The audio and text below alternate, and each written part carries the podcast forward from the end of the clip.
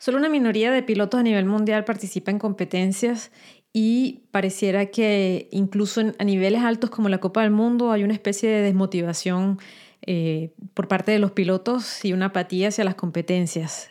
Entonces, muchas cosas tienen que cambiar.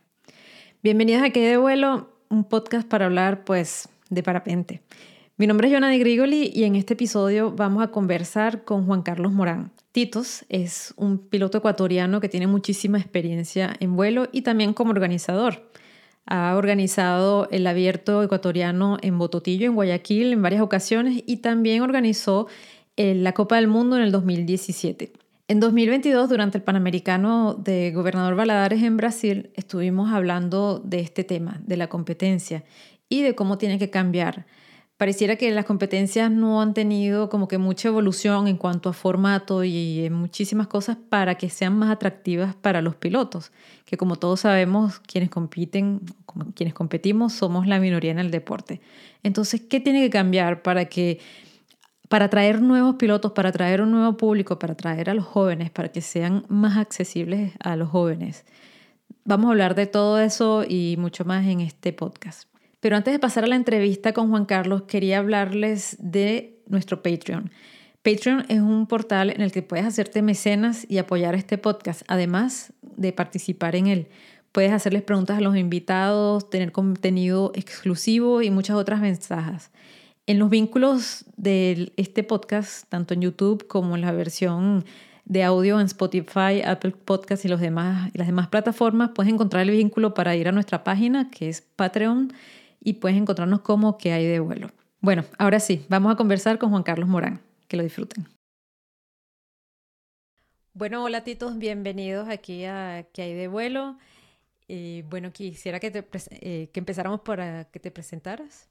Eh, bueno, a ver, mi nombre es Juan Carlos Morán, sí, yo soy de Ecuador. Nací en la ciudad de Quito, sí, a 2.800 metros de altura sobre el nivel del mar. Eh, tengo 43 años actualmente. Vuelo ya alrededor de 26 años, ¿sí? volando. Bueno, para mí el tema del parapente ha sido un, modo de vivir prácticamente. Sí, yo empecé a trabajar solo con la intención de poder comprarme parapentes, ¿no? Para poder volar. Así fue como empecé un poco a trabajar. Em, actualmente, bueno, eh, tengo una empresa que se comercializa plataformas médicas a nivel de en la nube, ¿sí? Todo es online. Eh, más o menos unos seis años con la empresa, nos ha ido muy bien y bueno, desde últimamente me he dedicado un poco más a competir. Antes no salía tanto a competir, eh, escogía entre una o dos competencias al año máximo para poder hacerlas porque trabajaba en otro sitio. Soy experto en el tema de telecomunicaciones, ¿sí? Soy experto en el tema de plataformas de telecomunicaciones y esas cosas. Y, bueno, y un adicto como muchos de nosotros al parapente, al tema de vuelo libre, de, volar en, por todo lado. Sí, y bueno, también al tema de competir. ¿Y cómo le llegaste al parapente? Bueno, mi historia es un poco, bueno, acá en el Ecuador no teníamos mucha idea del tema del parapente, asomó volando por aquí un parapente una vez de un militar. Este militar no tampoco entendía mucho de cómo se funcionaba un parapente, te digo esto en el año 93, sí, más o menos, 92, 93. Y justo uno de mis tíos, uno de los hermanos de mi mamá eh, y un primo mío, justamente también eh, ellos empezaron con el tema de, le pidieron a este militar que les enseñe a volar. Entonces un poco ahí les empezó a enseñar, pero solo había un parapente para los tres. Entonces, bueno, todo ese problema ahí se turnaban, pero no, no se tenía mucha información. Eh, empezaron a llegar un, ellos pudieron traerse unos dos parapentes bien antiguos, ¿sí? Del año 89, me acuerdo, un cóndor.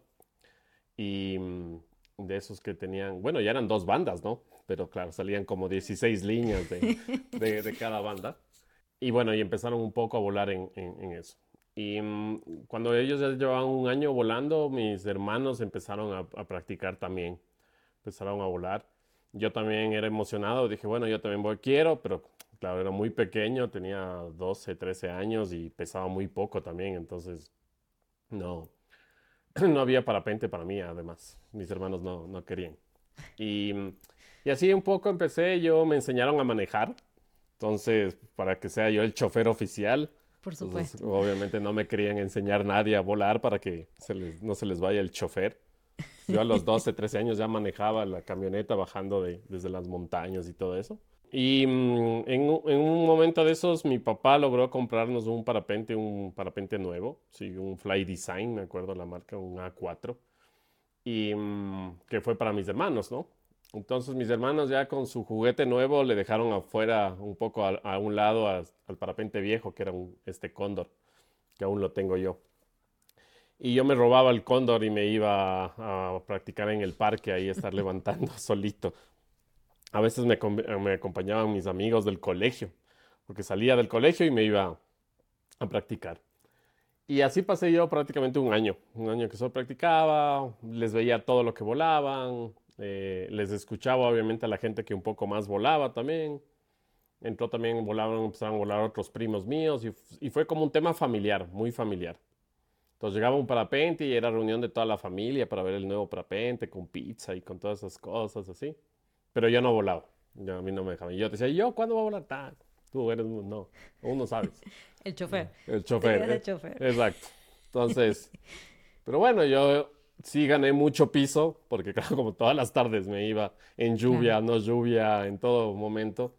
Entonces encontré, manejaba muy bien el tema del piso. Y hubo un momento en que, claro, los, eh, llegaron unos parapentes nuevos de mi tío, que ellos empezaron a, a, querer ya empezar a salir a competir y empezar a hacer otras cosas, entonces unos parapentes un poco más avanzados y fuimos a la zona de, aterrizaje ahí, a abrir los parapentes y, y soplaba un viento un poco fuerte y todo. Entonces yo digo, presten, yo puedo. Y claro, empecé ahí y, claro, dominaba mejor que mis, que mis hermanos y que mis tíos y que todos. Dijeron, ¿y tú qué, cuándo aprendiste? Y yo le digo, no, me robaba el parapente. Entonces ellos un poco, si era una época en que no sabíamos mucho también, había mucho desconocimiento y si éramos un poco locos, ¿no? Entonces me dijeron, bueno, entonces mañana que ya vueles de, de primera vez. Y yo, bueno. Y me subieron a volar desde 4.200 metros a las 12 del día. Y despegué y volé como una hora y media sin saber ni leer ni escribir, pero bueno, pero volé y, y, pero lo que sí tenía mucha teoría, ¿no? Tenía mucha teoría. Teníamos el primer edición del libro de Mario Arqué, que teníamos fotocopiado, creo que todo el, unos 200 fotocopias. Y mm, con ese aprendimos, sí, un poco así. Yo, yo tenía mucha teoría, también había visto muchos incidentes, también había visto muchos pilotos que ya volaban bien. Entonces como que mm, lo, lo, cogí muy, muy rápido. Y en eso mi familia fue como que dejó de volar también, fue un momento en que dejaron de volar. Uno de mis tíos tuvo un accidente entonces mis hermanos también dejaron de volar y yo sí me quedé con el parapente nuevo de, de ellos, con el Fly Design A4. Y, y, así pasamos siquiera unos 10 años más o menos aquí en el Ecuador volando entre, entre, entre nosotros, ¿no? Sin, sin, mucho saber tampoco, no sabíamos mucho del tema de, de térmica y esas cosas. Em, bueno, hubo un grupo de ecuatorianos que se fue justamente a Loma Lisa, a la PwC de Loma Lisa, hace muchos años. 96, 97. Exacto, por ahí. Justamente mis tíos se fueron. Entonces ellos como que volvieron con otra mentalidad, dijeron, no, no, no volamos acá nada y un poco así. Y también aquí en el Ecuador llegó alguna gente ya de afuera, de extranjeros, sí, eh, un, un, francés que se llamaba Christian Peclat y había otro, no, era, él era checo, perdón y había otro francés que se llamaba Jocelyn Lance.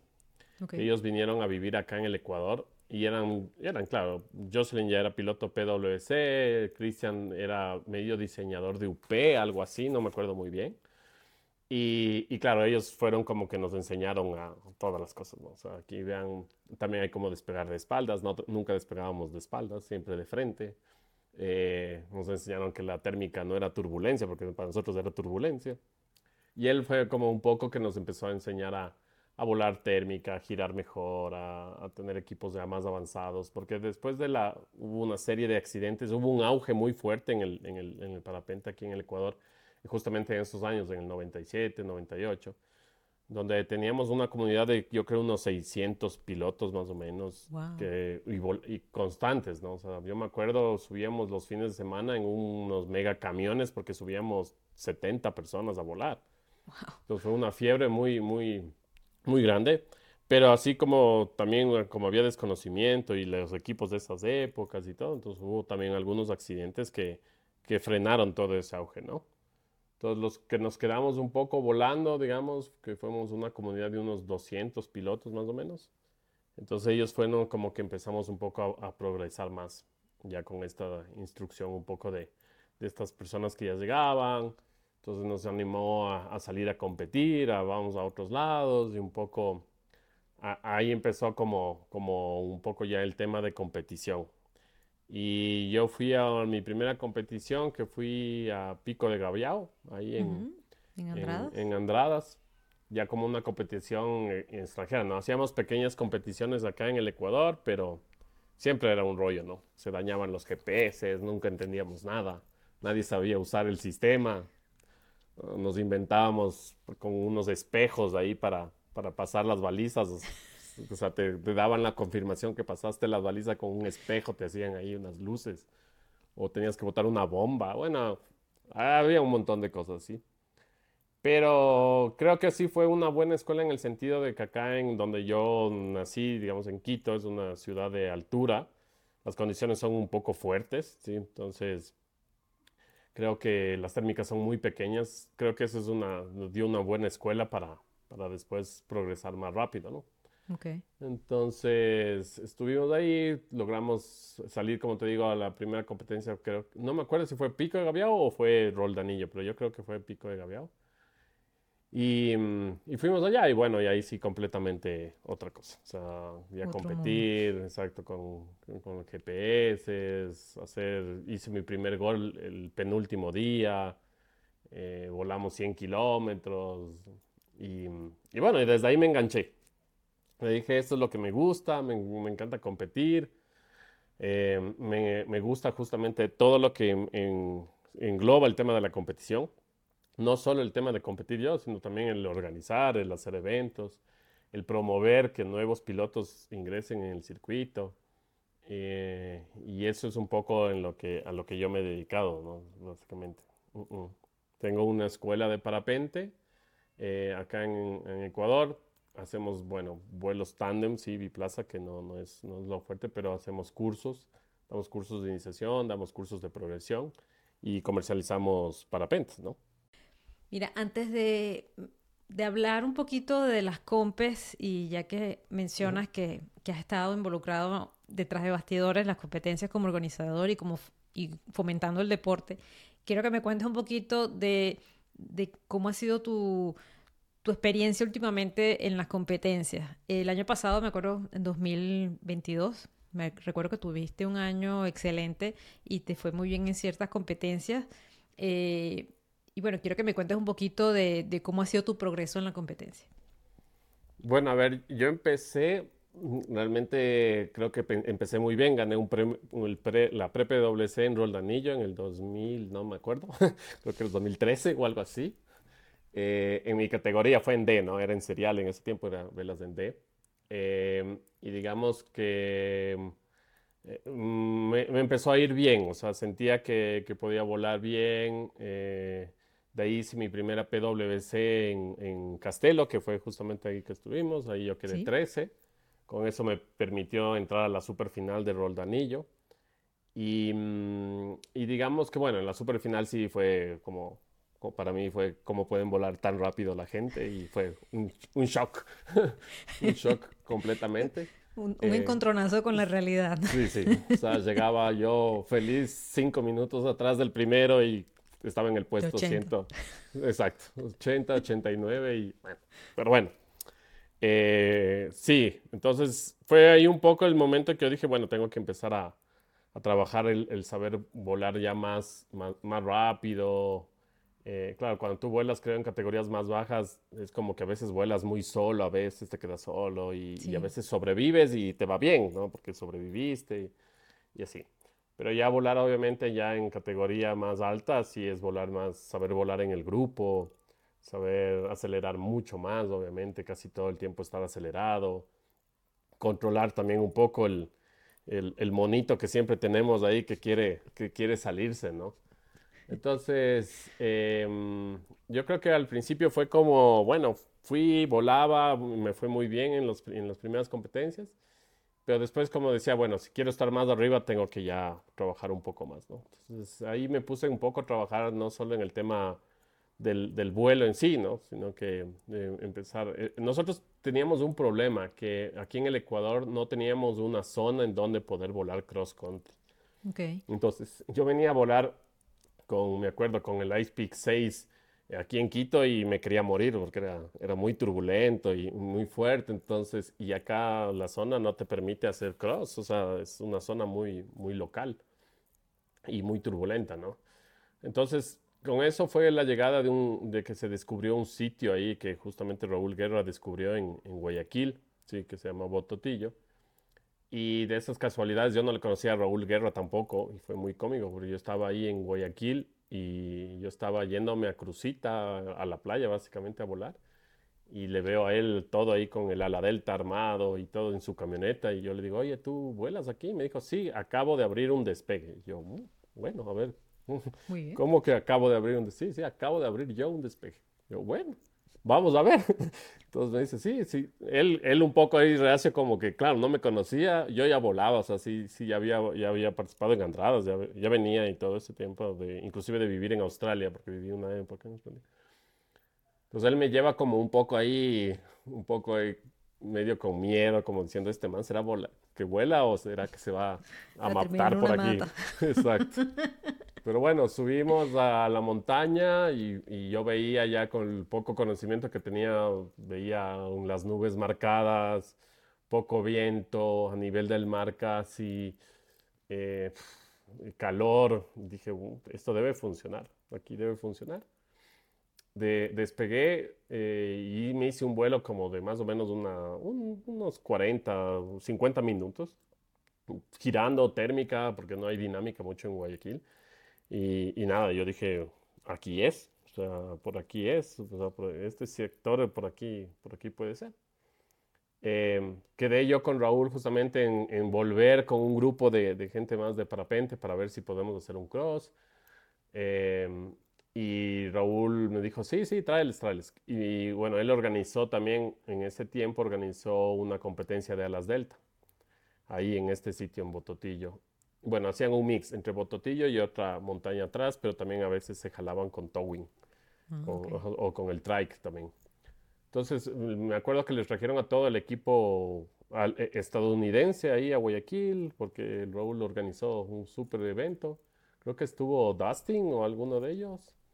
Y, y, nada, entonces el día que ellos despegaron de Bototillo, hicieron 80 kilómetros. Se fueron hacia atrás y yo, cuando me llama Raúl, me dice, oye, se fueron, eso hicieron 80 kilómetros. Y yo dije, que en parapente hagamos 40. Ya, ya, ya está para nosotros. Eh, claro, para nosotros sería un éxito la zona y todo eso. Entonces, fue difícil porque yo, claro, llegué acá a, Quito y decirles a los pilotos, oigan, vamos a volar en Guayaquil. Entonces me decían, no, no, no que Guayaquil, que para qué, que acá está muy cómodo. Que, digo, vean, allá se va a volar en serio, se volaba. Para esto volábamos casi todo el mundo en velas solo en C.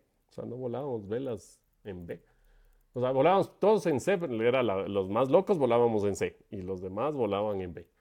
Entonces fue como un poco ahí cómico y nada, pasé prácticamente un año yéndome solo a volar en Guayaquil y analizando un poco el track también de los Estados Unidos y, hay una parte en que, claro, te toca pasar como la parte que nosotros le llamamos la, primera selva hacia Bastión y de ahí, bueno, coger que tú le pusiste el nombre y eso hasta ahora lo tenemos siempre, Jumanji.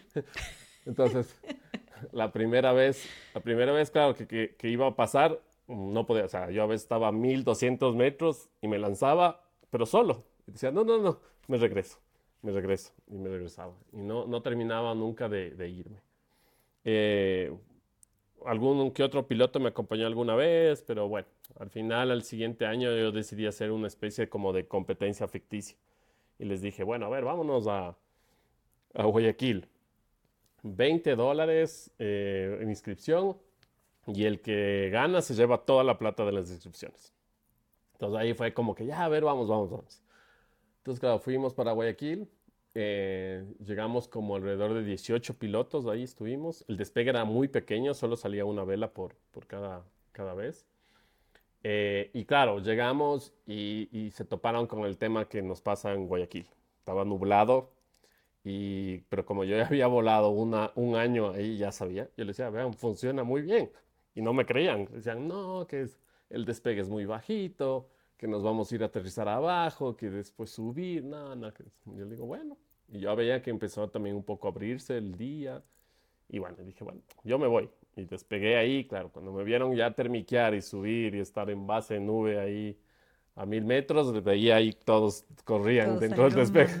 Exacto, ahí todo el mundo corriendo, pegándose en el despegue y todo. Entonces, yo mi intención era lo único que decía es ojalá alguien suba de los otros pilotos y me, y me acompañe hacia atrás, porque eso era, yo dije, bueno, ya por último, si me ven ahí, que me muero por ahí, ya me ven, por lo menos. Entonces, claro, entonces estuvimos ahí volando, subió Ivanov Granja, que era, un, era uno de los pilotos que menos esperaba que iba a subir, pero subió, fue uno de los que más rápido subió. Y le dije, bueno, Ivanov, vamos. Y Ivanov, no, no, no. Y yo, bueno, me ves. Y me fui. Y, y nada, y al final cuando ya lanzamos para atrás, claro, vimos que el valle atrás funciona muy bien, ¿no? O sea, hay muchos lugares donde se puede, se puede volar, ¿no? Sí. Entonces, fuimos ahí, hicimos como 33 kilómetros, algo así, hice yo. Ivanov y Juan García hicieron como 36 más o menos, algo así. Y, y bueno, al final eh, era lo que un poco queríamos, ¿no?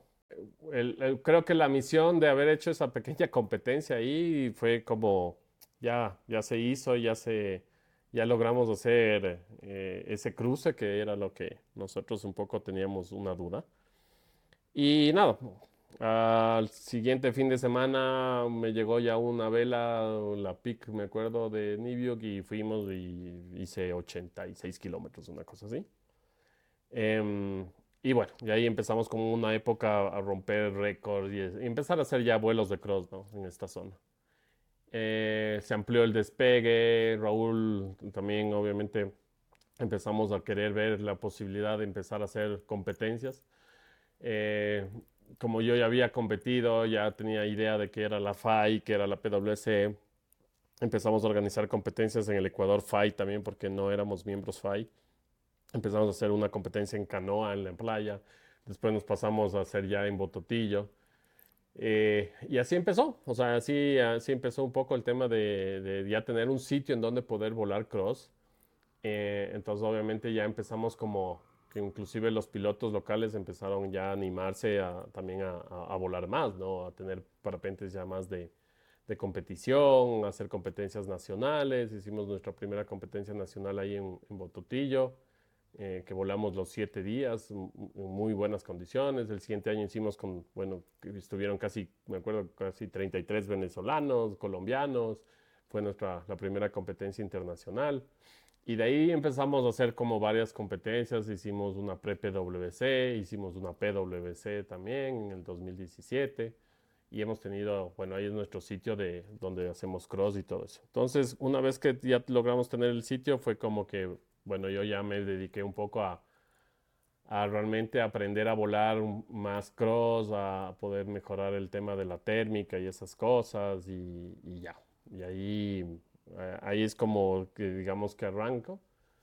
Y, y, ya oyendo, leyendo, conociendo a pilotos, viendo cómo es un poco el, lo que se tiene que hacer para progresar, es obviamente trabajar mucho en el tema del vuelo, del cross, de, térmica, pero también hay que mucho trabajar en la parte mental, también en la parte física. Eh, y bueno, y obviamente tener los recursos para poder salir y competir, Por ¿no? supuesto. que eso es una de las cosas que, que yo veo que es la parte más compleja, ¿no? realmente hay muchos pilotos en muchas partes, en muchos países hay pilotos muy, muy buenos, pero la parte de recursos a veces es lo que mm. no permite que, salgan ¿no? y que se den a conocer. Sí, y eso es algo que, por ejemplo, me di cuenta ahorita en Venezuela, que, estuve por allá en febrero de este año. Eh, pilotos que han dejado de competir, que han dejado de volar del todo, porque como la situación está complicada, eh, eh, ya no, no, no, compiten, no han podido renovar parapente, entonces han dejado de volar.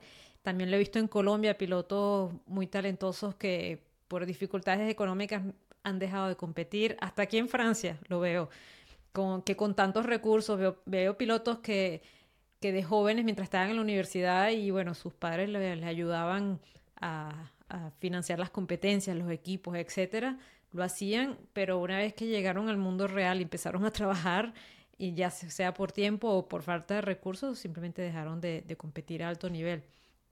Este, entonces, bueno, con esto quería que habláramos un poquito, ya que nos has contado que tu, tu historia detrás de, de cámaras del parapente, del que yo he sido testigo, porque yo estuve por allá en tres competencias, estuve en el 2012, estuve en el 2014 creo que fue, y después en el 2017 en en la PwC.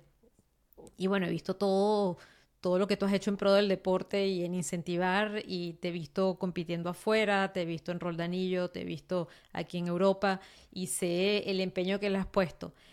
Eh, ¿Cómo ves tú el mundo de la competencia actualmente? ¿Qué, ¿Qué, está pasando? ¿Cómo lo ves tú como competidor? ¿Cómo lo ves como organizador? Según la experiencia que tú has tenido, que sé que la experiencia en la PwC fue un poquito complicada. y cuéntanos un poquito de eso. Sí, a ver, yo creo que sí, vamos, vamos a separar en dos, ¿no? Lo uno es la ser organizador y el otro ser competidor. Eh, yo creo que vamos por la primera parte que es ser organizador y, y, todo eso. El tema de la organización lo que yo veo es que cada vez está un poco más complejo el organizar el tema de las competencias. Primero porque mm, eh, es un deporte, eh, las, nivel las competencias de parapente es un deporte difícil de comercializar para conseguir sponsors, ¿sí? Em, ¿Por qué? Porque es las competencias de cross country, como sabemos, es les ves un rato y no les vuelves a ver a la gente, ¿no? y pueden irse a muchos sitios, o sea, es un, tienes un espectro muy grande de, de, zona de vuelo, entonces no puedes concentrar mucho eso para poder generar, digamos, lo que sea todo el tema de imagen y todas esas cosas, ¿no? Em, entonces, pero en cambio sí generas un montón de material, o sea, un montón de material de videos, de, que de, sobre todo en las zonas que se vuelan, ¿no? O sea, hay un, material visual impresionante, o sea, porque nosotros como, como parapentistas, competidores, a veces no nos paramos un momento porque estamos obviamente en la competencia, pero nos ponemos a ver el, el espectáculo que tenemos de, de vistas y es, es, alucinante, ¿no?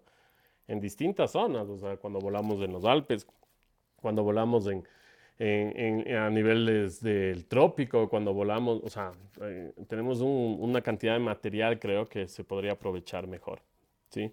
Pero es difícil comercializar, es difícil que una empresa te, te, coloque, digamos, el dinero que se necesita para, para poder organizar un evento, ¿no?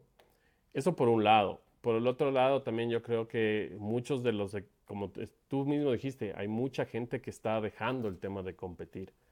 ¿Por qué? Por los altos costos, sí, porque eh, no, es, no, es, no es económico el, trasladarse, una, el, el, pagar hospedaje, el estar, eh, alimentación, el costo obviamente de la inscripción al evento. Em, y todo eso es, es, es costoso, ¿no? Es, costoso y al final no tiene un rédito el, el, eh, el parapentista, ¿no? Sea que gane o no gane, no, es que recibe un tema de reconocimiento monetario. Obviamente por todas estas cosas, porque no tenemos empresas grandes o marcas en las cuales estén auspiciando o, ayudando a los, a los organizadores. ¿sí?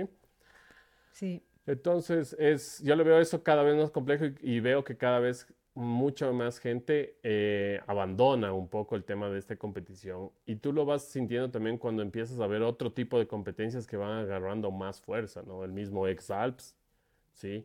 O, o, por ejemplo, las competencias de accuracy, ¿sí? O las competencias, como hablábamos de la otra vez, de bajo, de, de, velas de ENCE, ¿no? De velas... Mm un poco más accesibles para todo mundo, donde hay más mercado, donde hay más pilotos, ¿sí? Em, y donde capaz el nivel no es lo más alto, ¿sí? Pero en cambio a nivel eh, de organización es mucho más relajado, hablemoslo así. En una competencia, un mundial, una Copa del Mundo, siempre vas a tener exigencias mayores como organizador, ¿sí? O sea, exigencias de mejor, no sé, seguridades, bueno, un montón de, exigencias, que en cambio en una competencia que de más bajo nivel, donde capaz las mangas son más cortas, donde la gente está un poco menos competitiva, hablemoslo así, es más fácil organizar, ¿sí? Em, y yo creo que también un poco el tema del, de las competencias se está volviendo un poco monótono en ese sentido. O sea, creo que llevamos algunos años con el mismo formato de competir, eh, y el cual un poco eh, se ha vuelto un tema de, de, estar volando em, y estar esperando, digamos, capaz al último 20% de la manga para, para saber quién gana, ¿no?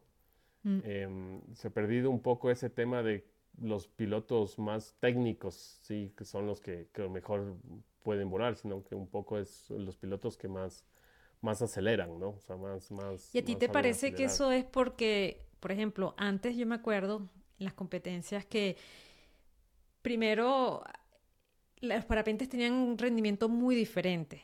O sea, tú tenías un parapente de una marca y tenía un rendimiento muy diferente al de la otra marca. Después tenías los prototipos, tenía, este, por ejemplo, los pilotos Advance que tenían sus cinco prototipos que nada más los tenían ellos, que no los sacaban a la venta y que no había forma de, de conseguirse uno. Entonces la diferencia de rendimiento de los parapentes era muy grande y la, eso hacía que, la, a mi parecer, bueno, lo que, la experiencia que yo veo es que los grupos se dividían más porque habían simplemente diferencias abismales de rendimiento. También estaba la gente que no competía con parapentes de compes, sino con velas eh, 2-3 en esa época o de, de hoy en día. Entonces hacía que se separaran mucho los grupos y que la gente tuviera que innovar, tomar rutas diferentes, etcétera. ¿A ti te parece que el hecho de que hoy en día los paramedes tengan prácticamente el mismo rendimiento, todos van igualito, todos van a la misma velocidad, todos planean prácticamente lo mismo, ¿a ti te parece que eso es lo que lo ha hecho un poco monótono? Sí, eh, sí, sí, claro, obviamente el tema de que ahora los parapentes vuelen tan, tan parecido cada uno, eh, eh, acorta mucho la brecha, ¿no? Entre, entre todos los pilotos. pero, y por eso yo creo que el formato es el que debería cambiar. ¿Sí? ¿Y cómo crees tú que debería cambiar? O sea, puede ser que hacerle un poco más atractivo, ¿no? Nosotros siempre hemos, esto he hablado con varios pilotos y, siempre hemos dicho, ¿por qué no puede ser como un formato como es el ciclismo, por ejemplo? ¿Sí? En donde el ciclismo, tú sabes, en el ciclismo hay 170 ciclistas que van a una competencia, pero los 170 no van a ganar la competencia. Ellos van porque, claro, cada uno tiene su labor unos van para ganar, no sé, el premio de montaña, el otro va para ganar el premio de, los más rápidos, el otro gana el premio del, de, no sé, de, la, de los puntos volantes, de todas esas cosas, ¿no? Entonces, em, eso permite que sea un poco más atractivo también para todo el mundo, visualmente, para, para los pilotos también, porque un piloto que no es profesional o un piloto que no se dedica a esto, pero que le gusta volar y, está en las competencias, em, también puede aspirar a, ganar algo que, que, que, no es la general. O sea, hay muchos pilotos que, que, capaz les interesa ser, no sé, el piloto más rápido o, mm. o, el piloto que acumule más, no sé, más mangas o piloto que acumule más leading points, por ejemplo. O el piloto que, no sé, que cuando llegas a la baliza también, quienes llegan primero a la baliza tienen 3, 2, 1 punto, cosas así, ¿no? Entonces va, va, a haber el piloto que más rápido llega a las balizas y va a tener una, una categoría especial para eso, ¿no? o sea, empezar a cambiar un poco el formato en ese sentido, ver, no soy yo experto en las fórmulas y eso, obviamente, eh, pero también, por ejemplo, lo que hemos hablado, el tema de los pesos, es importante también. Hay mucha gente de pesos bajos que se le hace muy difícil competir también, ¿sí? Que es un poco desmotivante. Pesa que tiene el mismo parapente, las mismas características, pero un parapente pequeño, talla pequeña, vuela mucho menos que una, un parapente talla grande. Por supuesto. Eh, siendo el mismo modelo, siendo todo. Entonces es desmotivante porque no pueden, o sea, es, es en, la primera transición un parapente grande le va a sacar mucha diferencia, ¿sí? sí. Entonces obviamente esa gente también se desmotiva, ¿sí? Se desmotiva y a veces inclusive por justamente por tratar de volar e, equipos que estén más competitivos, tienen que lastrarse demasiado y ya se empieza a volver un tema de inseguridad, ¿no? Sí. Eh, ¿A ti te parece que bueno, es algo que yo he visto. ¿Te acuerdas que antes había una regla en la FAI que el, equipo del piloto tenía que pesar máximo 33 kilos, ¿verdad? Era tu peso y máximo 33 kilos. Entonces eso limitaba a los pilotos en cuanto a cuánto lastre podían ponerse y qué talla podían volar. Volar. Eh, hubo una, eh, una moción de, chicas que, bueno, motivado por Seiko, eh, Claudia Bulgakov, ellas presionaron a la PwC y porque se dieron cuenta que volar un parapente de competencia XS eh, era más peligroso que volar muy lastrada una talla superior. La PwC eliminó esta regla, decidió obviar la regla de los 33 kilos y eso le permitió a las chicas empezar a volar en vez de parapentes XS la talla superior, o sea, eh, en vez de un parapente hasta 95 kilos, que eran generalmente lo que eran los parapentes, volar parapentes que fueran hasta 100, 105. ¿Qué pasó? Cuando em, em, les empezaron a permitir eso, se empezaron a ver a las chicas en los podios generales. Ahí fue cuando se vio a, a, Lori Genovese en, la super, casi ganar la, la, la super final de, de Colombia. Este, Meryl empezó a, a, ganar competencias, estar en el podio general, este, Seiko, etc. Y fue cuando se empezó a ver que la diferencia, la gente se dio cuenta que la diferencia no era el género, sino la talla. Y ahí te pregunto a ti como hombre, ¿Tú crees que a los hombres también se les despertó un poquito eh, y decir, oye, este, esto era injusto y mira lo que está pasando ahora? ¿Tú crees que se, dieron cuenta de verdad que la talla era importante? Los hombres. Sí, o sea, yo, yo creo que sí. O sea, yo soy una persona que, que, por ejemplo, si compito, quisiera que todos compitamos en las mismas condiciones. ¿sí? Mm. O sea, si gano es porque gano y gano porque soy el mejor piloto, no porque tengo el mejor equipo o porque mi parapente vuela más o porque soy más pesado y, mi vela planea más, ¿no? O sea, yo creo que todos, es una competencia y todos deberíamos tener las mismas condiciones, ¿sí? O sea, todos deberíamos poder, o sea, volar exactamente, volar con lo, con lo eh, que, que la diferencia de justamente la habilidad del piloto, la estrategia, el saber mejor girar, el saber mejor planear. Eso que realmente sea la diferencia. No que, ah, no, mires que este parapente vuela, no sé, 3, 5 kilómetros más que los demás. Mm. O el mío, como es más, tengo más peso y yo soy una persona más grande, entonces planea muchísimo más y vuela también mucho más rápido. Y es verdad lo que tú dijiste, o sea, el momento en que tú le ves ahora a Meryl y está todo el tiempo ahí, y ahí las chicas nuevas también están ahí, Constance y todo, están, están ahí, vuelan con nosotros, ¿no? Sí. Entonces, eh, yo creo que, que, sí, o sea, que obviamente el tema del, del, tamaño de las velas y de todo eso es, es, es, es primordial, o sea, debería haber un tema, no sé si a nivel del formato o a nivel de la fórmula, compensar un poco a las, a las velas de, de, peso bajo, ¿no? Mm. También porque también el, el, llevar también 20 kilos de lastre, o sea, me parece también un poco ahí sí. peligroso. Sí, eso, yo, yo, yo estoy un poquito dividida en cuanto a esa, esa esa regla de haber eliminado los 33 kilos, porque, ok, esto le está permitiendo a las mujeres eh, ser competitivas en la general y a los pilotos livianos también, ser más competitivos, Pero este, cuando estás hablando de que el equipo de, las chicas está pesando ya por encima de los 45 kilos, que están volando con chalecos de plomo, eh, a mí eso me parece peligroso. No solamente a la hora de un mal aterrizaje, sino también en la toma de decisiones. Porque, por ejemplo, yo siempre he volado con agua. Muy, muy, breve estuve volando con plomo, pero siempre vuelo con agua y vuelo con la talla más pequeña. Em, para mí, el tener ese lastre, esos 15 kilos de lastre, no me afecta para nada mi toma de decisiones. Es decir, eh, yo nunca voy a privilegiar aterrizar en un lugar peligroso cerca de la carretera a aterrizar en un lugar más seguro lejos de la carretera. ¿Por qué? Porque yo boto el agua y yo tengo un morral, una mochila de 21, 22 kilos, que con eso puedo caminar todo el rato que pueda. Pero una persona, una mujer o un hombre que tenga todo eso de plomo y que, dice, y que diga, oye, ahí hay unos cables, está muy cerca de la carretera, pero yo no quiero caminar con los 40 kilos de, de, equipo. Entonces, esa parte a mí me parece que, es insegura. Entonces, yo creo que si se crean categorías de, peso, eso ayudaría tanto a las mujeres como a los hombres. Y, bueno, que es un poco un tema polémico eh, ahorita que bueno, que están eh, eh, compitiendo mujeres transexuales en, en, alto nivel, en Copas del Mundo, en mundiales, eso es testigo de lo ridículas que son las categorías por género. No sé qué piensas al respecto. Sí, no, yo, yo, yo siempre les he dicho que yo creo que la categoría masculino y femenino se debería eliminar, o sea, mm. completamente, y debería haber un tema de categorías por peso, ¿no? hasta hacíamos broma, hasta por edad capaz a veces hacer categorías máster.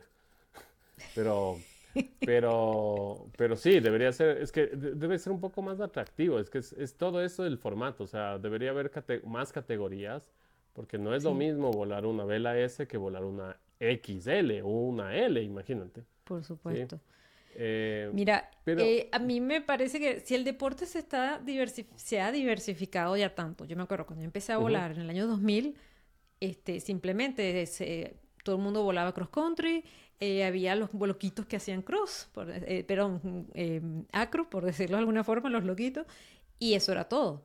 Pero que hoy en día hay parapente para todo el mundo, hay parapente para el que quiera volar hacer vuelos de, relación, su piano, el que quiera hacer hike and fly, el que quiera eh, competir en los exalos, el que quiera hacer precisión, PWC, lo que sea. Si el deporte se ha diversificado tanto, ¿por qué la competencia no se va a diversificar igual para que siga siendo atractiva para los pilotos? A mí, yo te, eh, corrígeme si me equivoco, pero yo he visto un fenómeno interesante. Antes del COVID, me acuerdo que había como una apatía hacia las competencias. Las PWC no se estaban llenando. Muchas competencias no se estaban llenando. Tú ibas a una Copa del Mundo y a veces habían 110 pilotos, 100, pero nunca se llenaban. La gente cancelaba, cancelaba, cancelaba. Después del COVID, la gente como que se volvió loca y quería volver a viajar y bueno, desatada. Se, eh, hubo como que ahí como un, un repunte en la motivación de los pilotos para competir.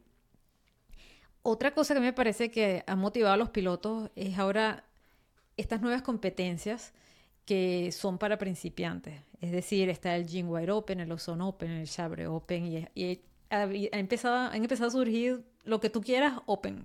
Todo el mundo tiene un Open dirigidos a pilotos con parapentes C.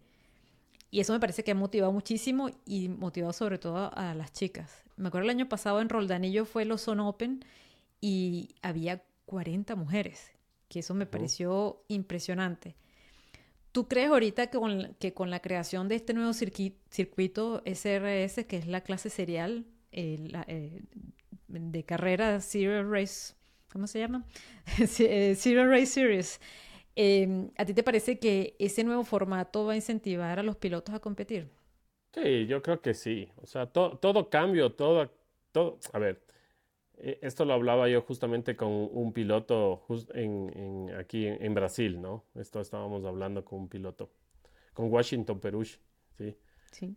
hablábamos también con, con, algunos pilotos chilenos, con algunos pilotos. Y, y decíamos, o sea, e, es, todo cambio obviamente lleva a que vas a tener muchas discrepancias con algunos. Y, pero en cambio son cambios que hay que hacerlo. O sea, hay cambios que toda la vida en sí nos vamos evolucionando y todo eso, ¿no? Eh, como tú dices, antes de la pandemia la PwC yo creo que cada vez estaba más desgastada en el sentido y, muchos pilotos ya no querían ir, ¿no? Mm. Post-COVID se fue como que hubo un repunte. Eh, pero, pero tú sigues viendo que en la PwC somos, la gran, la gran mayoría somos los mismos, ¿sí?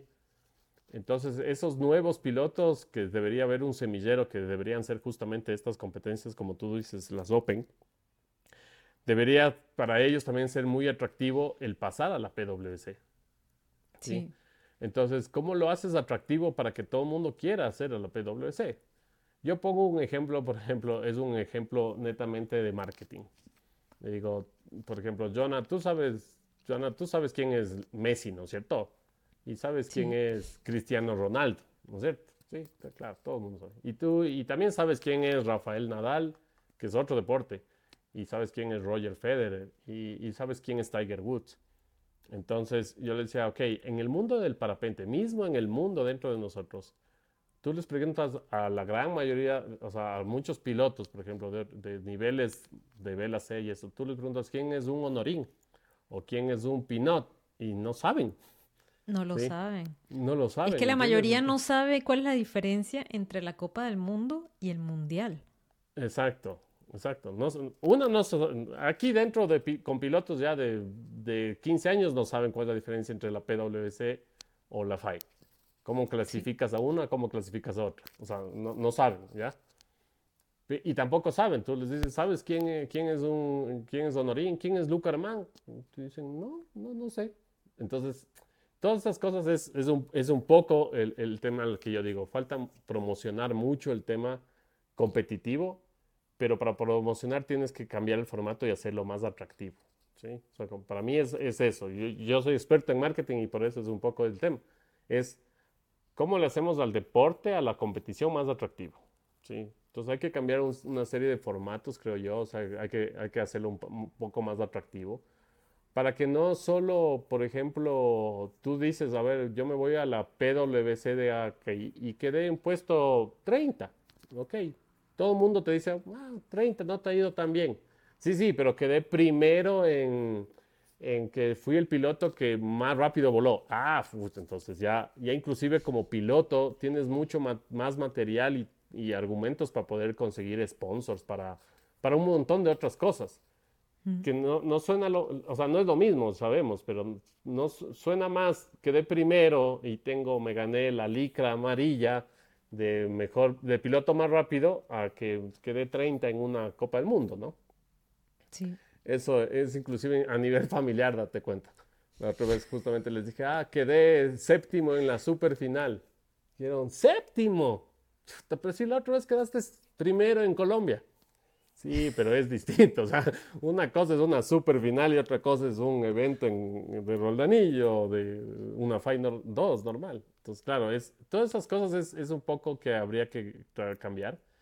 Pero claro, cuando uno, por ejemplo, yo que soy organizador y trato de ir a vender el evento, digamos, a, a, nos pasó el año pasado a una empresa de gaseosas, ¿no es cierto? Fuimos y le dijimos, mira, o sea, nosotros nos enfocamos a vender no en el tema de la competencia en sí, sino en otras cosas que les llame más la atención a los auspiciantes, ¿no? Dicen, mira, es que aquí tienes 150 pilotos que te hacen redes sociales, que te postean, que, que ni sé qué, que, o sea, todas esas cosas, pero no en sí el, el, formato de competencia, porque él me decía, a ver, cuéntame cómo son las competencias. Yo le digo, verás, sales aquí, te pasas, vuelas por aquí, por aquí y aterrizas. Ah, qué chévere, que ni sé qué, que ni sé cuánto.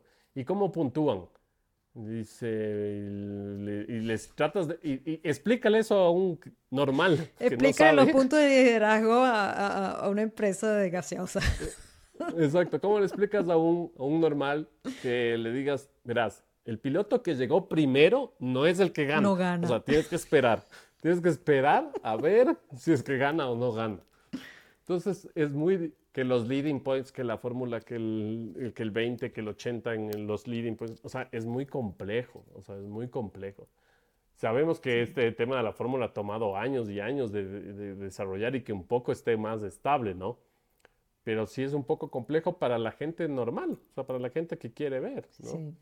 Em, o sea, es un piloto que llega primero, es que llegó primero, o sea, es lo, obvio es el que tendría que ganar y ya, ¿no?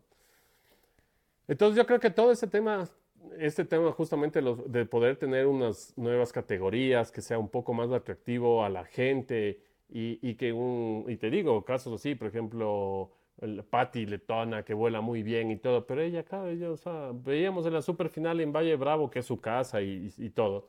En la primera transición ya no puede hacer nada. Va al 100, todos vamos al 100, pero claro, ella llega a 300, 400 metros más abajo a la siguiente térmica. ¿no? Sí. En dos térmicas ya, ya se quedó atrás. Y no es que es mala piloto, no es que no, sino que su vela en sí no, no, no se compara con eso. Entonces, el poder tener este tema de categorías y que puedan competir por otra cosa y no al segundo día es como que ya te aburres y dices, bueno, ya, ya, ya que, a, qué vengo? ¿A que nunca voy a estar dentro de los 10 primeros, ¿no? Mm.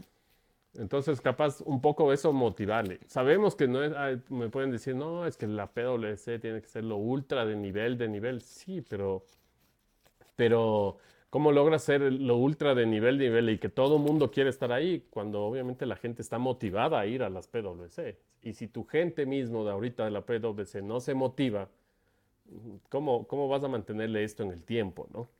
Sí. A mí me parece que, por ejemplo, el organizador tiene un papel muy importante en lo que es la parte de, de los medios. Y a mí algo que me frustra de la PwC es, digamos, lo poco profesionales que son yo, por ejemplo, en la época que yo tenía patrocinios grandes y tenía que este, hacer ver el deporte como algo muy serio, eh, yo no les compartía los videos de la PWC porque a, mí me da vergüenza. Lamentablemente eran videos muy pocos profesionales, era más la echadera de broma entre los pilotos, eh, tomando cerveza, sin camisa, este, con sombreros de charros en el podio. E, ese tipo de cosas. Y yo simplemente dejé de compartirle esas, esas cosas a, mis patrocinantes porque no podía. Como de una empresa a una marca de carros, una marca de telecomunicaciones, puedes mostrarle un video como eso.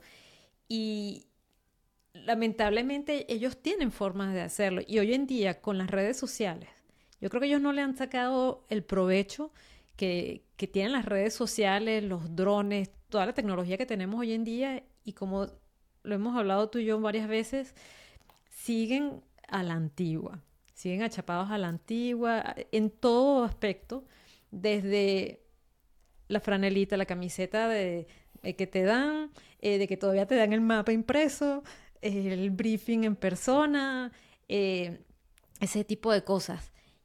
A mí me parece que la fórmula no ha avanzado con las alas que tenemos hoy en día, porque le dan eh, eh, todo el tema de los puntos de liderazgo y todo eso, eh, se, tiene que adaptar a cómo son los parapentes hoy en día. Y entonces, para que sean también atractivos, para que tú precisamente le puedas decir a un gerente de mercadeo, mira, patrocinan este evento porque el que, y le explicas así de sencillo, el que llegue primero gana. Ah, qué bien, perfecto.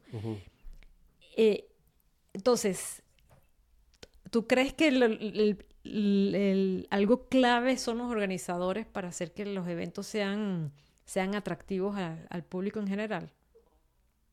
Yo creo que sí, o sea que, o sea, es una parte, ¿no? Obviamente aquí entra también el tema de las reglas y, de las todo este, este tema, ¿no? Pero yo creo que el organizador puede hacer un, muy buen trabajo eh, cuando se empieza a hacer cosas así creativas, ¿no? Yo te pongo un ejemplo de lo que pasó este año en Roldanillo. O sea, si tú les preguntas a toda la gente que estuvo en las competencias, yo creo que todo el mundo se divirtió. O sea, todo el mundo al final pasó muy divertido. Todos los días se premiaba ahí en, la plaza. Sí, eso fue el organizador, obviamente fue idea de, de Yemer. Y, se premiaba a todo mundo, o sea, se premiaba a, la las cereales, a acá, los equipos, se premiaba. Y eso al final va sumando, porque es justamente eso, empieza a pasar bien todo mundo, ¿sí? No había quejas eh, de, los pilotos. Eh, se pasaba, digamos, eh, se pasó genial, hablemoslo así, ¿sí? Inclusive en el tema competitivo hicimos cosas distintas. O sea, ¿por qué seguir rigiéndonos al que tema que la compe es así y así y así? Probemos otras cosas. O sea, hicimos una llegada a un, un end speed station, llegamos, hicimos externo, es decir, tenías que salir para hacer el end speed station, ¿sí? Y claro, al principio fue todo el mundo, no, pero es que eso no se hace normalmente, es que eso, sí, pero hay, hay que cambiar, porque si no, seguimos siendo el mismo task aburrido de siempre. No, o sea, demos opciones. Eh, estuvo muy bueno el tema, te, te digo eso, porque éramos con Sebas justamente el comité y, y, y Jemerson y nada, y, y, tratamos de hacer pruebas muy distintas, ¿no? Como este caso, como radios muy grandes donde se puede escoger varias rutas, eh, muchas cosas así, ¿no? Cosas que realmente a, a los pilotos les, les, obligas a pensar. Yo, es algo que... Y funcionó muy bien. O sea, no hubo quejas, se estuvo muy divertida, todo el mundo terminaba y decía, qué chévere la manga, O sea, e, es, es, que es así, es, es, yo creo que eso es, es una de las cosas que puede, se puede ir cambiando. Entonces, ya ves que cuando hay un cambio, hay una reacción. Puede ser que tengas un cambio y tengas una reacción negativa y vas a decir, bueno, no funcionó. Pero ¿cómo lo haces? No, pero por lo menos lo intentaste. Exacto, pero por lo menos lo intentamos. Eh, en la superfinal de Valle pasó algo muy parecido. O sea, eh, Manuel Quintanilla un día puso un end speed section gigante, como creo que era de 30, 40 kilómetros, y fue una gritadera en el, en el briefing, eh, que no, que eso no se hace, que bla, que blue, que ni sé qué, que ni sé cuánto. Cuando terminó la manga, todo el mundo le dijo, fue la mejor manga que hemos volado, que ni sé qué. O sea, es así, es, es, es un poco los... Yo, yo a mí me dan, y siempre les comento yo esto, yo digo, yo no entiendo por qué el, grupo de parapentistas a veces eh, cuando están en competencia se vuelve gente un poco que no creo que sean así en sus casas, ¿no? Pero, pero por ejemplo, hay gente que se vuelve, no sé, media tonta o, cuando está compitiendo, es como que no saben nada, exigen todo, es como, no sé, es, es un poco extraño ese, ese ambiente, ¿no? Em, no todos, ¿no? Hay otra gente que, que, no, pero gente que, que, le cambias, que le cambias un, no sé, un start point, una forma, no sé, y, y, ya se quejan, es como que quieren seguir en lo mismo y en lo mismo, ¿no? Resistentes al cambio. Resistentes al cambio. Entonces, ah, ¿por qué no me dan una camiseta? Y le digo, pero por Dios, o sea, ¿sabes para el organizador el trabajo que es hacer una camiseta? ¿Para, que, ¿Para qué? Para que la mitad de las camisetas, hay muchos pilotos que ya no quieren las camisetas.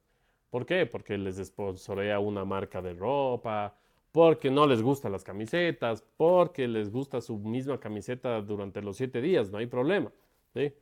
Pero todo eso es un trabajo que el organizador se cala. El tema del refrigerio, los refrigerios quedan botados, siquiera el 30 o 40% de los refrigerios. ¿sí? Mm.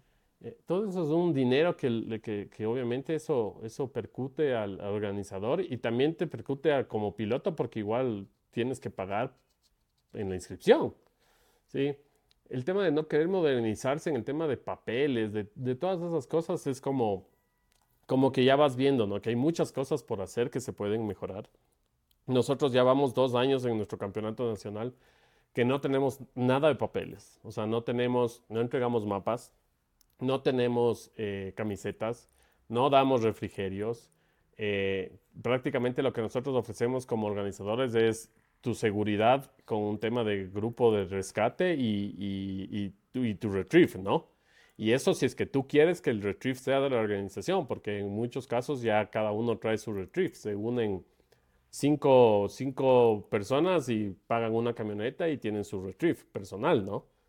Eh, pero si quieres el retrieve de la organización, se lo puede dar, no hay ningún problema.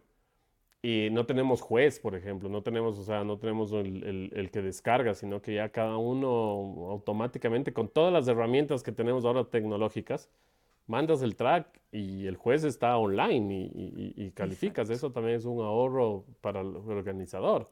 Antes imagínate pagar el hotel, viaje del juez, aparte que le tienes que pagar al juez, aparte, o sea, todos esos gastos todas estas cosas es como que vemos que no se quieren modernizar. O sea, hay un, hay un sector que eh, se resiste a eso. Eh, y hay otro sector que le parece muy bien, ¿no? Nosotros también al principio fue como, ¿y ahora quién me descarga? Aprende. O sea, para hacer memes, para hacer memes, para subir drills al Instagram saben perfecto, pero para subir un archivo al GPS no pueden. Entonces, Sí, es impresionante. Entonces, e, es, un poco... ¿Y tú crees que, una, la motivación económica de, de, premios podría incentivar a los pilotos a, competir más? ¿O tú crees que podría mm. ser perjudicial? Yo creo que se debería... Mira, yo doy un ejemplo porque yo hice como unas consultorías a la gente de, las, de, los, de los veleros, ¿sí? De las regatas. Ellos tienen muy bien eh, su formato, hablemos así. La organización que maneja el tema de velerismo es la, la organización, es la que busca los sponsors, ¿sí? Y es como en el fútbol, más o menos. O sea, ellos venden el año de competencias. Entonces, digamos que somos la PwC, entonces la PwC debería irse a Coca-Cola, a las marcas, ¿no? En donde capaz multinacionales donde tienen presencia en, varios sitios, ¿no? Eh, y venderles el evento en sí. O sea, Copa Coca-Cola 2024, ¿sí? Va a haber cinco válidas en tales países, ta, ta, ta, ta, que no sé qué, y tantos participantes y todo. Y ellos se encargan de buscar los sponsors, ¿sí? Mm. Completamente todo. Ellos se encargan completamente todo. Ellos sacan los sponsors y ellos son los que, junto con organizadores locales, en conjunto, organizan las competencias, ¿sí? Obviamente manejan sponsors importantísimos ahí, ¿no? Audi, bueno, sponsors, es el segundo deporte con mayores sponsors en el mundo, ¿no? Pero, eh, claro, sacan el tema de sponsors y sacan el tema de premios. En el tema de las regatas, todos ganan igual. O sea, todos los pilotos que clasifiquen a una competencia de la regata, todos ganan, bueno, te pongo un ejemplo, 3 mil dólares, ¿no? Todos los pilotos ganan igual, ¿sí? Em, y, eso consigue obviamente la organización con, con, los sponsors y todas esas cosas.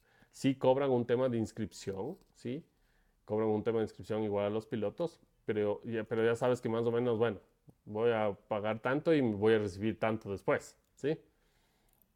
Em, y, y, al final después, claro, las marcas más importantes son, buscan a los mejores porque quieren sponsorles, ¿no? Tal vez el sponsor. En este caso serían las marcas de parapente, bueno, que, N cantidad de ropa o parapente, lo que sea, relojes, lo que sea. Entonces, em, justamente es eso, o sea, es como ese formato funciona y, funciona en el a nivel deportivo en muchas de las organizaciones, así debería funcionar acá. bueno, como la Fórmula 1, que... Este, que el, premio, sí, es una copa, es una copa metálica, pero no tienen premio en dinero porque es la escudería que la está pagando. Eso a mí me parece que sería, podría ser un formato mejor que la Copa del Mundo, porque eso de, de 125 locos en una, en una térmica cada vez es más locura, lo estamos, cada vez estamos viendo más agresividad, más choques, el tema de las sillas inflables como el submarino que te reduce un poco la visibilidad, eh, la gente, los parapentes con los el mismo rendimiento, todo eso suma y, hay choques. A mí me parece que si hubiera una especie de Grand Prix de parapente en el que cada marca tiene su equipo de cinco pilotos, ¿por qué no? ¿Verdad? Entonces estamos hablando de una competencia de 50 pilotos. Vamos a poner que participen 10 marcas por, por poner un número. Tienen 50 eh, pilotos, visualmente es bonito, tienes una térmica, un grupo de 50 pilotos, es una cosa manejable a nivel de recogida, todos van a llegar a gol. Porque si cada marca tiene, imagínate, sus mejores pilotos, a mí eso me parece que sería un, tiro al piso. Algo que no me acuerdo quién me, dijo una vez, que estamos hablando de eso del, del, incentivo del dinero, me dijo lo siguiente, si a la gente se, lanza, se tira a matar, Exacto. Yo, yo te Y ganando una copita, una copita de madera, a lo mejor me lo dijiste tú. Imagínate si hubiera un premio de 20 mil dólares o algo por el estilo, sería peor. Entonces, el tema del, de un Grand Prix, algo así como la Fórmula 1, eh, parece que sería la, la, solución y ahí de verdad tendrías a los mejores de los mejores. Exacto. Justamente si es que tú, imagínate, por ahorita por un, un trofeo nos lanzamos a veces, nos metemos en situaciones que normalmente no, nos no deberíamos. Peor por dinero. Imagínense los complaints también. Porque sea lo que sea ahora, llevamos como un ambiente relajado. Hablemos, ah, mm. ya me cerraste en la térmica, no pasa mucho, me abro y ya. sí, la cosa se pondría, se, pondría, más, más tensa. exacto, ya un tema ahí. Pero Yo creo que sí, eh, justamente en el tema de equipos, ¿no? Es decir, mira, no sé, va a haber el equipo Red Bull, hay el equipo Salewa, hay el equipo Ozon, el equipo Nibiuk. Sí, pueden tener dos o tres equipos también. Sí, sí. O sea, con todas esas cosas, pero, pero un poco sí, o sea, es, es eso, es cambiar como el formato, es como darle, renovarle un poco, porque si no, yo creo que tendemos a estar un poco ahí en lo mismo, en lo mismo. Y muchos de la gente te, te comenta lo mismo, eso es lo, eso es lo, porque hablas con uno y te dice, sí, yo estoy un poco aburrido, o el formato debería cambiar, o, o, ya yo este es mi último año que compito, o así, ¿no?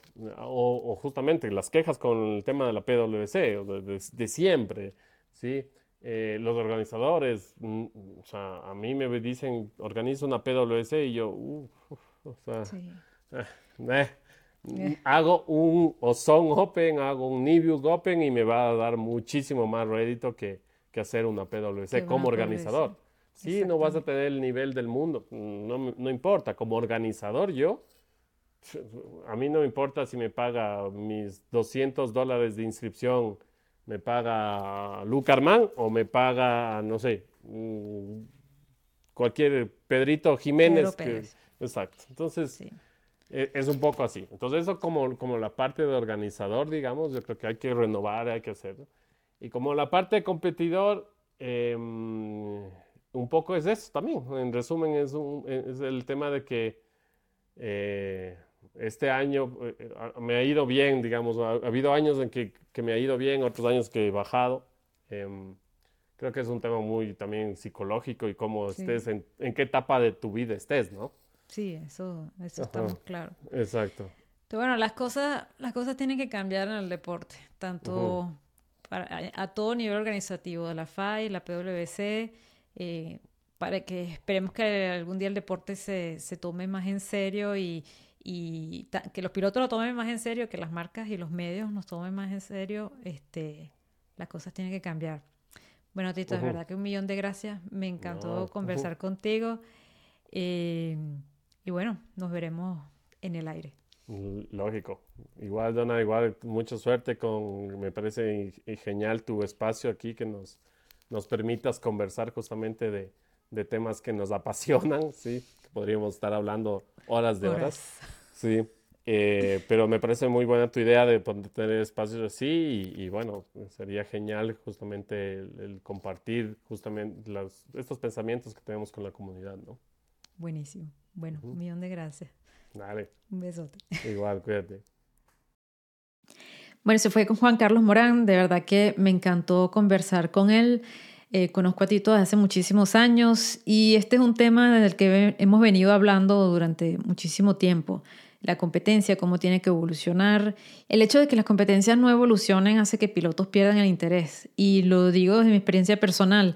Yo tengo ya unos tres años en los que compito muy poco y cada vez que he vuelto me, me defraudo un poco de la falta de profesionalismo, incluso a nivel de la PwC, que para personas, pilotos que queremos tomarnos la competencia en serio y como un trabajo, es muy frustrante encontrarnos con esta situación. Entonces, bueno, me parece que estos nuevos formatos como el SRS, las competencias de hike and fly, de precisión, el hecho de que la competencia también se diversifique como se ha diversificado el deporte es beneficioso para, para el mismo porque hace que vengan nuevas personas, que el deporte tenga otro tipo de visibilidad y bueno, que quizás las personas empiecen a tomárselo más en serio y los organizadores también.